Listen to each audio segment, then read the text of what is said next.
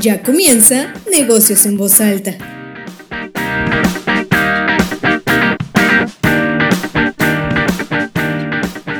Hola, ¿qué tal amigos de la revista Decisión? Soy Sergio Ursúa en el podcast Decisión de Empresario de la mejor revista de negocios del occidente del país, de la República.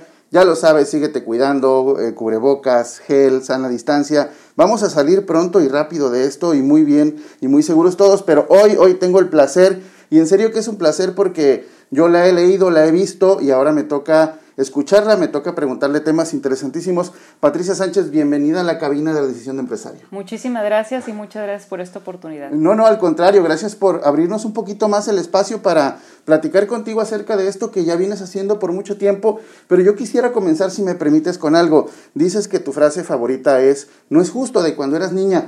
Patricia, la influencia de la familia en una niña que ahora es una experta en equidad de género, en derecho. Cuéntanos la raíz de esto, ¿dónde nace el gusto, la pasión y el interés por hacer lo que haces ahorita?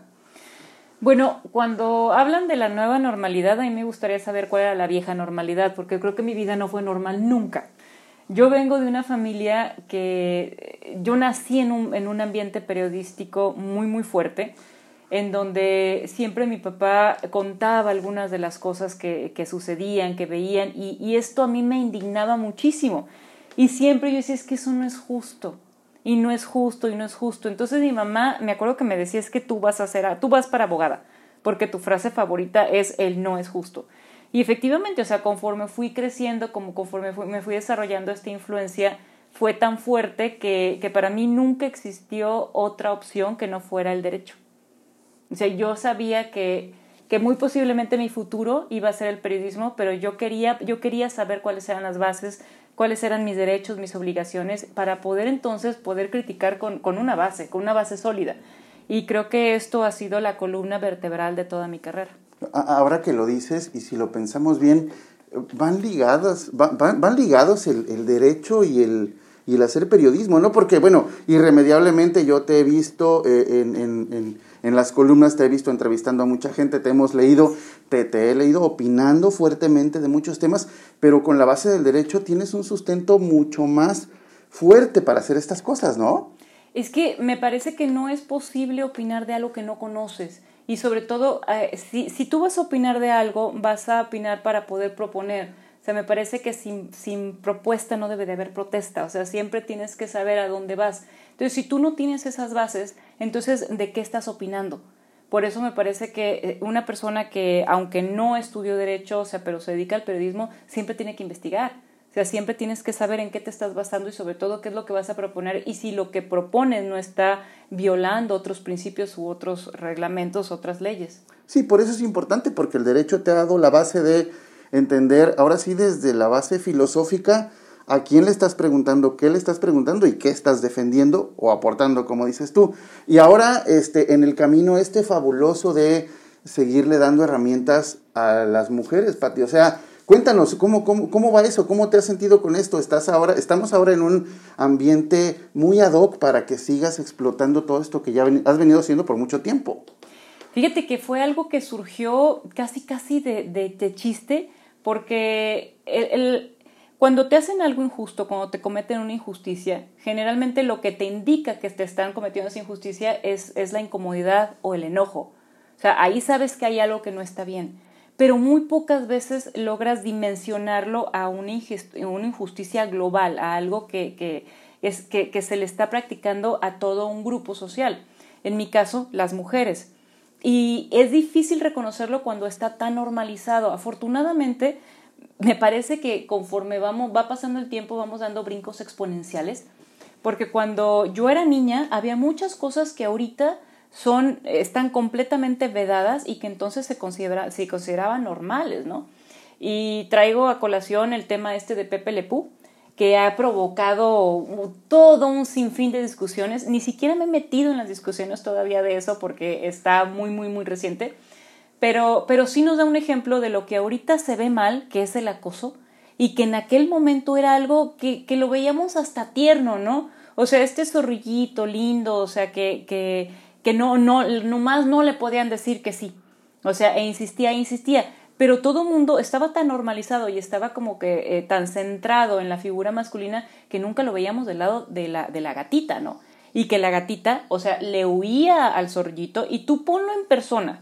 Imagínate a, una persona, se, ponle el sexo que quieras, que está todo el tiempo atosigándote y todo el tiempo buscándote y tú no quieres estar con esa persona y te insiste y viola tu espacio personal. Pero además, imagínate que esa persona es mucho más alta que tú, pesa el doble o a veces quizás el triple que tú y que estás en un lugar cerrado y esta persona va y cierra la puerta y no te deja salir porque quiere besarte a, la fuerza.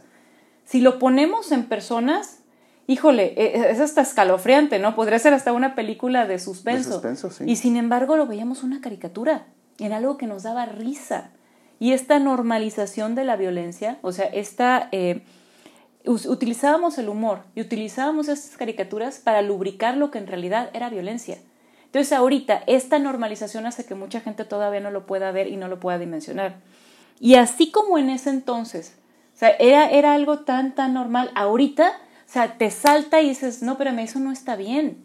Entonces sí, me parece que hemos dado unos pasos agigantados, pero a mí me tocó en un, a, a, mí me tocó crecer y me tocó crecer en estas dos partes, o sea, cuando todavía las injusticias eran enormes, ahorita, o sea, que ya como que quedan muy claras que se hizo una reforma de los derechos humanos en el 2011 y que se hizo una reforma electoral en el 2014 en donde y se hicieron unos grandes cambios que permitieron justamente que las mujeres pudiéramos tener un mayor acceso a nuestros derechos, ¿no?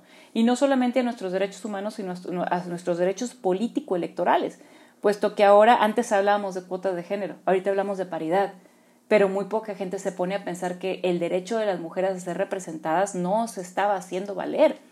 O sea, a mí, ¿cómo me va a representar un hombre? No es que no tenga la capacidad, es que sencillamente no es capaz de representarme porque nunca ha vivido lo que yo como mujer he vivido.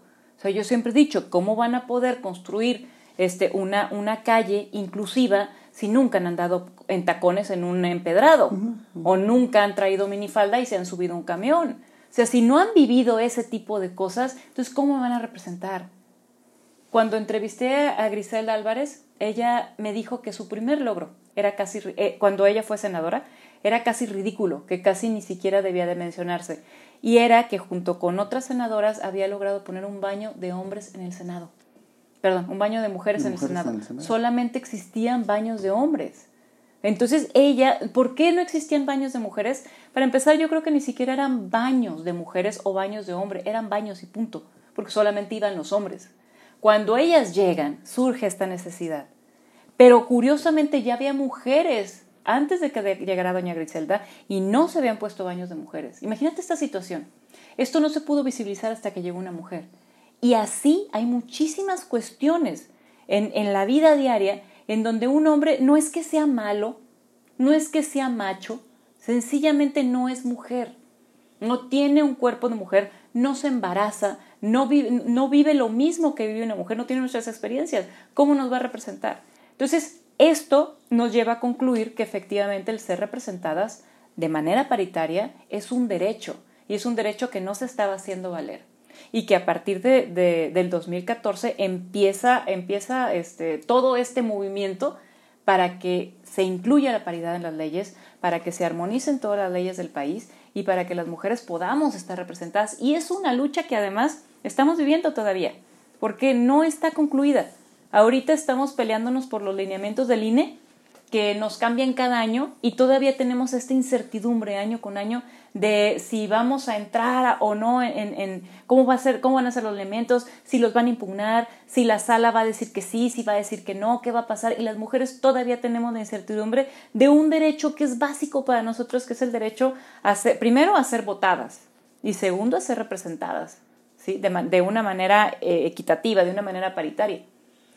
Y esto es algo que falta todavía de concretarse, de concluirse, y me parece que es súper interesante estar viviendo estos tiempos y poder ser parte. Porque, porque lo decías hace un momento, los pasos han sido gigantados, sobre todo porque si pensamos en cuánto duramos en darle, por ejemplo, el derecho de voto a la mujer, el tiempo ha sido mucho menor con todas estas reformas que se han logrado. O sea, eh, eh, en comparaciones, de aquí a que alguien pensó en que la mujer pudiera votar hasta cuando se pudo votar, pasó muchísimo más tiempo que ahora ya estas reformas del 2011, lo de la paridad de género, lo de la equidad de género. Estamos en un proceso muy veloz, Pati. ¿Pero por qué? ¿Por qué la sociedad está corriendo tan rápido en este tema? Yo creo que en todos los temas, no nada más en este. O sea, yo, y yo creo que algo que, que define completamente la diferencia es la entrada al Internet. O sea, anteriormente para que tú pudieras tener la respuesta de algo, o sea, si acaso hacías una llamada de larga distancia en donde sí se oía de larga distancia, o sea, una persona sí, se oía lejos. Y si, si es que no se te cortaba, y además era córrele, o sea, dímelo rápido porque cada minuto me está costando carísimo, ¿sí? Y ahorita mandas un mensaje, ¿sí? O si no quieres ver lo que dijo el senador o algo, te conectas y lo ves en línea y sabes exactamente qué dijo, e igual te descargas la propuesta y, lees todo el proyecto y la justificación. O sea, cuando anteriormente eso era, era, era todo un procedimiento que te llevaba días. Entonces todo ha avanzado y todo ahorita es inmediato, ¿no? Y algo yo creo que define a, la generación millennial es justamente la inmediatez. O sea, ya no tenían que esperar. Y ahorita creo que eso se está viendo reflejado en la sociedad en donde tampoco las minorías ya no quieren esperar, ya no queremos esperar, las mujeres ya no queremos esperar. La tecnología nos ha metido este ritmo muy, muy, muy veloz, muy rápido, que a veces podría ser contraproducente por la cantidad de información que tenemos, pero las respuestas son inmediatas. Ya no hay que buscar el tomo 7 de la enciclopedia donde venía la H, porque ya todo lo tienes en la palma de tu mano, literal en la palma de tu mano. Pati, ¿qué, ¿qué, sigue en esta lucha? Eh, yo, bueno, no le quiero decir lucha, yo, yo en casa te comparto, les comparto. Es que sabes que en casa tengo una niña de 17 años, este, estuvo en la marcha, este, la llevamos emocionada y todo, y, y yo no le quisiera decir lucha porque en realidad más de luchar, decía, en este esfuerzo por ser iguales, yo le digo, vamos haciendo un esfuerzo por ser iguales. En esta lucha, como bien dicen ustedes, ¿qué sigue? ¿Qué sigue para la lucha que están haciendo ustedes? Y sobre todo en la parte tuya, que es la parte legal, la parte bien fundamentada, fundamentada la parte teórica, ¿qué sigue? Fíjate, a Herrera, que es una, Herrero, o Herrera, bueno, que es una ecofeminista española, le preguntaron que... Eh, cuál era el fin de la lucha del feminismo y decía que el, el, camino era la lucha, ¿sí? O sea, esto no se acaba todavía porque también otra, otra escritora que me gusta mucho, que es Kate Millett, decía que para que por realmente podamos ver cómo sería una sociedad igualitaria, las mujeres tendríamos que ser tratadas de forma desigual a este momento, es decir, igual. Y eso todavía no sucede. Entonces, esta lucha le queda muchísimo tiempo hay, hay, estudios que dicen que probablemente se vaya a cerrar eh, la brecha en unos 80 años y luego le, le, suman, le restan. Lo total que ahorita creo que con la pandemia ya estamos como varios pasos atrás, o sea que nos faltan más, más años, quizás unos 100, este, para, lograr esta, eh, para lograr cerrarla. Pero ahorita específicamente desde el punto de vista del derecho y específicamente desde, desde mi área de interés, eh, me parece que es la legislar el tema de la paridad en Colima.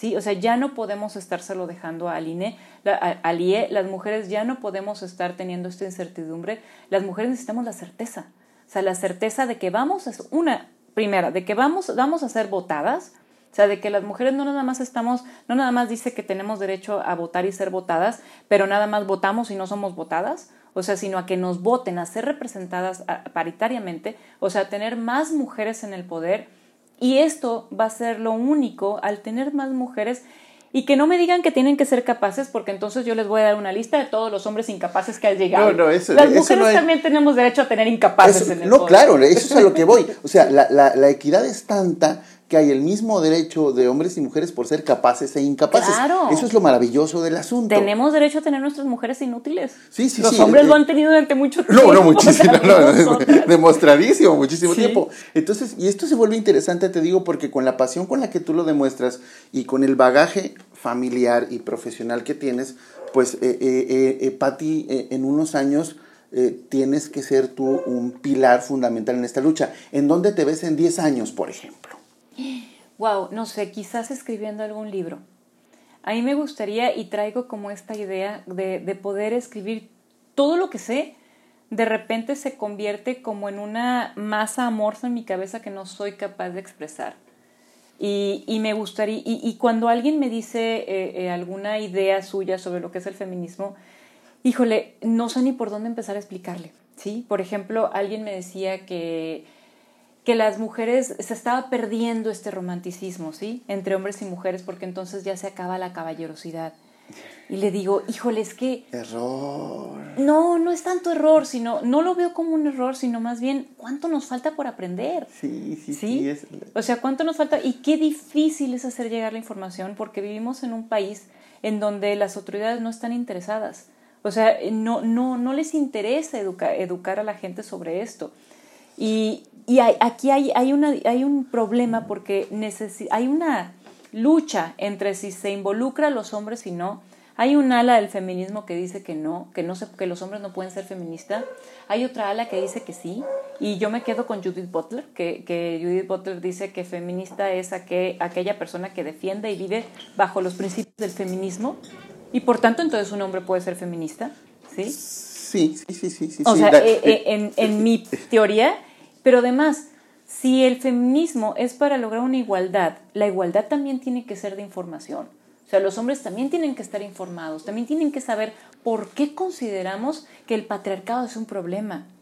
No, Sí, sí, sí. sola- no, no excluirlos para que entonces sientan que el problema son ellos, cuando nosotros decimos que el problema es el sistema, sin embargo estamos demostrando que en los hechos son ellos. O sea, tenemos que informar a los hombres, los hombres tienen que tomar su responsabilidad, de lo contrario esta lucha va a ser eterna. no estamos hablando, y, eso es para ustedes que nos están escuchando, yo, yo lo sabía, yo, yo sabía que esto iba a ser así de sabroso, la charla con Patti, pero para ustedes quienes nos están escuchando, no estamos hablando en contra de los hombres, y mire que yo estoy de este lado, ¿no? Pero estamos hablando a favor de ser iguales por fin, que ya por fin podamos tener ese chip. Ya traemos el chip del cubrebocas, del gel, de esto, es- pero ese chip de que somos personas iguales y tenemos los mismos derechos, yo creo que el camino que están haciendo en la lucha, hay que, le voy a decir lucha, hay que decirlo lucha, Pati, así tal cual, es muy, muy interesante y bueno, pues te queremos felicitar por eso, a nombre de los que nosotros como hombres queremos esa igualdad y de las mujeres que todavía no desarrollan esa confianza y no se han animado a levantar la mano, a decir, a opinar, que se animen, que, que se sientan realmente empoderadas y que, que se sumen a esta lucha que si bien dices no va a terminar, el camino va, va muy bien, ¿verdad? Pues Adelante, ¿no? vamos, yo creo que todo lo que se mueva va bien. Pati, eh, para, para terminar, y muchas gracias, preguntarte algo bien interesante. Nosotros te platicamos un secreto. Aquí en la revista Decisión diseñamos una máquina del tiempo. Esta máquina del tiempo tiene la capacidad de que tú la vas a usar, tú programas la fecha y te vas al futuro, al pasado, a donde tú quieras. Te estoy dando oportunidad de que pienses porque por la pregunta es, te subes a la máquina del tiempo de la revista Decisión y a qué parte del tiempo quieres ir y por qué. Te explico, no implica que perjudiques la historia. Me voy al pasado, mato un dinosaurio y ya no va a haber petróleo. No, me voy al futuro y voy a ver... No, no, no, es, vas, ves cómo está la onda donde quieres ir y regresas a este día. ¿A dónde iría Patti Sánchez usando nuestra máquina del tiempo de la revista Decisión de Empresario y por qué? Híjole. Qué mala pregunta para hacérmela a mí. ¿Por qué? Porque soy, no soy, yo soy periodista. Yo, o sea, Yo vivo del presente, a mí háblame del presente. No, al contrario, yo quiero saber qué pasó en, todo, en todos estos momentos. Pero fíjate que hay uno. eh, hemos tenido esta discusión de dónde viene la misoginia y de dónde vienen estas diferencias, si son naturales, si son biológicas. Natural no me gusta la palabra. Si son biológicas, si son construidas, o sea, qué las, qué las generó. Y no hemos podido llegar como a una conclusión. Creo que este la persona que más se acerca es François Héritier, una antropóloga francesa, que, este, que llega a la conclusión de que viene en la apropiación de la, de la maternidad, o sea, de la procreación. Sea, los hombres se apropian de, de, la procreación y entonces le quitan como ese, ese carácter divino que le habían dado a las mujeres de poder crear a lo igual y a lo diferente. Pero hay otro antropólogo, que ahorita se me fue su nombre, que más o menos esbozó una teoría en donde decía que generalmente cuando hay en, en los animales, casi siempre todos los animales son hombre, eh, hembras y machos son más o menos iguales en cuanto a tamaño y fortaleza. Y cuando se ve la diferencia grande entre, entre machos y hembras es porque hubo algún problema en, en el desarrollo de su especie que hizo que las hembras faltaran. Entonces, por lo tanto, los machos tuvieron que desarrollar mayor fortaleza para pelearse entre ellos para, por las hembras. Y que quizás esto pudo haber sido una de las razones en donde empezaran las diferencias, ¿no? Entonces, a mí me encantaría poder viajar al tiempo para ver si eso en realidad es cierto o no. A ver dónde se, dónde se rompe o dónde se genera esto. Qué interesante porque en el, en el, mundo animal hay muchos ejemplos así. Hay otros ejemplos extremos. En el mundo de las arañas, las hembras son inmensamente más grandes que el macho, por ejemplo.